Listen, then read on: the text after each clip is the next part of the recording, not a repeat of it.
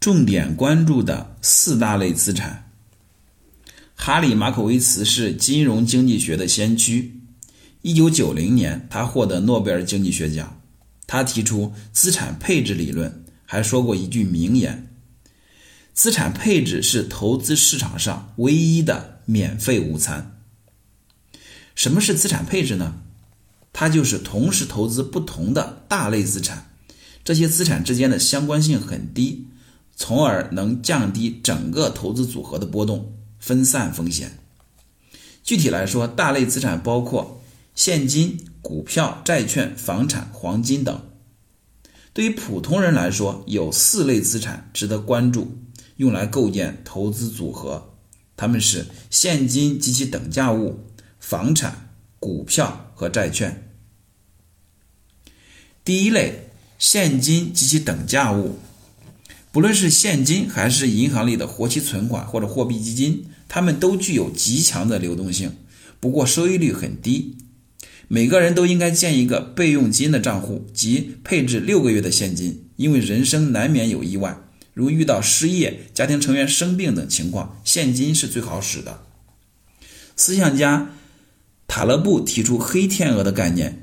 过去人们一直以为天鹅都是白色的，直到第一次。看见第一只的黑天鹅，在日常生活中有许多黑天鹅事件，它们事前难以预测，一旦发生就会产生巨大的影响。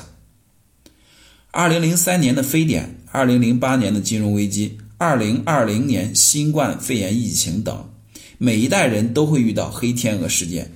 唯一确定的就是不确定性本身。未来，随着全球格局的变化和新技术对社会秩序的冲击，黑天鹅事件会越来越频繁。因此，保持冗余、适当准备现金是我们必须牢记的理财原则。第二类是房产。从世界范围内来看，房产都是极其重要的资产。过去二十年，在中国买房的群体是享受到最多红利的人。关于房地产市场的未来，争论非常多，看空和看多的两派人吵得不可开交。如果你想让自己的财富增值，房产是一个绕不开的话题。但是，只有搞懂了房产的本质逻辑，才能在未来找到好的投资机会。我们将在本书的第五章详细的介绍这个问题。第三类是股票。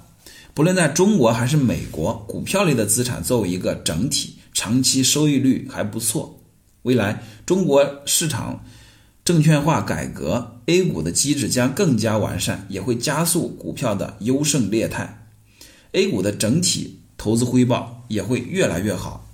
对于投资新手来说，选择某一只股票的难度太高，最好的方式就是买指数基金。在经济快速发展、通货膨胀率高的阶段。股票市场的整体表现最亮眼。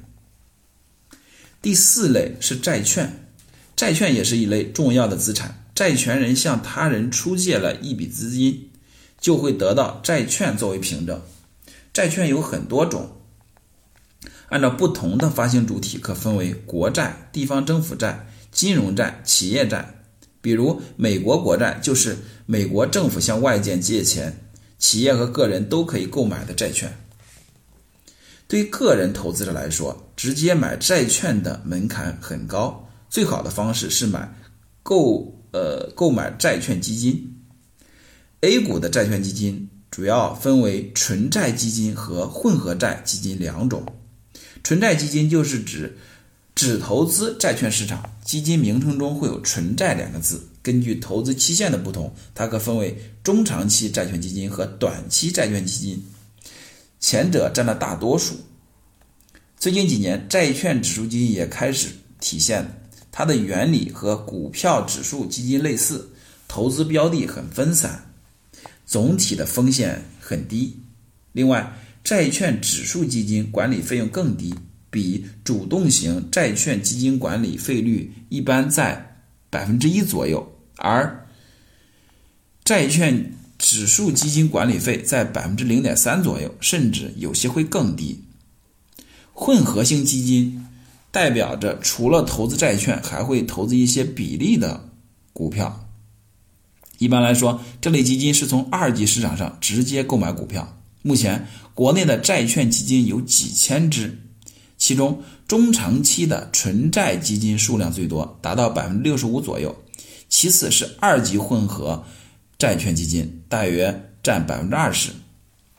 短债基金和债券指数基金占比不到百分之十，但是债券指数基金的数量和规模增长非常迅速。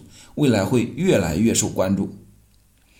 与股票型基金相比，债券基金的收益率整体更低，优秀的债券基金的收益率可达到百分之五左右。但是，债券基金的整体波动小，更稳定，适合作为投资组合的压仓时。当经济不景气时，甚至经济萧条时，股票市场整体受挫，而债券基金的表现会非常突出。当通货膨胀严重、利率低时，债券基金的收益率就不高，这也是我们要进行资产配置的原因。在做资产配置时，我建议购买纯债基金，因为我们通过买股票型指数基金已经配置了股票资产。除此之外，债券基金还有一个功能，就是用来放中长期的资金，半年内要用的钱放在货币基金中。超过半年，但在三年内有明确用途的钱，如买房、结婚等，可以放在债券基金中；三年以上不用的钱，可以投资到股票型指数基金中。市场上债券基金很多，该怎么挑选呢？整体的原则是挑选成立时间长、规模大、收益率跑赢了市场平均水平的基金。具体来说，我们可以通过晨星网来挑选。债券基金，第一步进入晨星网，第二步单击首页基金筛选器功能，第三步在筛选页面中勾选三年和五年评级都在三星以上的基金，同时选择纯债基金，单击查询按钮。这时候不仅可以选出符合条件的基金，而且有排名，你可以购买排名第一的基金，也可以把钱分散购买排名前三名的基金。比如华泰柏瑞季季红债券零零零幺八六，易方达高等级信用债债券 C 零零零幺四八就属于长期表现不错的债券基金。你可能注意到，同一个债券基金经常分为 A、B、C 三类，它们之间有什么区别呢？其核心就在于交易费率。A 类代表前端收费，即在购买的时候收申购费。赎回不收费，B 类代表后端收费，即申购时不收费，在赎回时根据持有时间的长短，不同费率收费，一般是持有时间越长，费率越低。C 类是申购、赎回环节都不收费，代表管理费收费模式，即按天收取一定的比例作为管理费。在投资时，我们具体该怎么选择呢？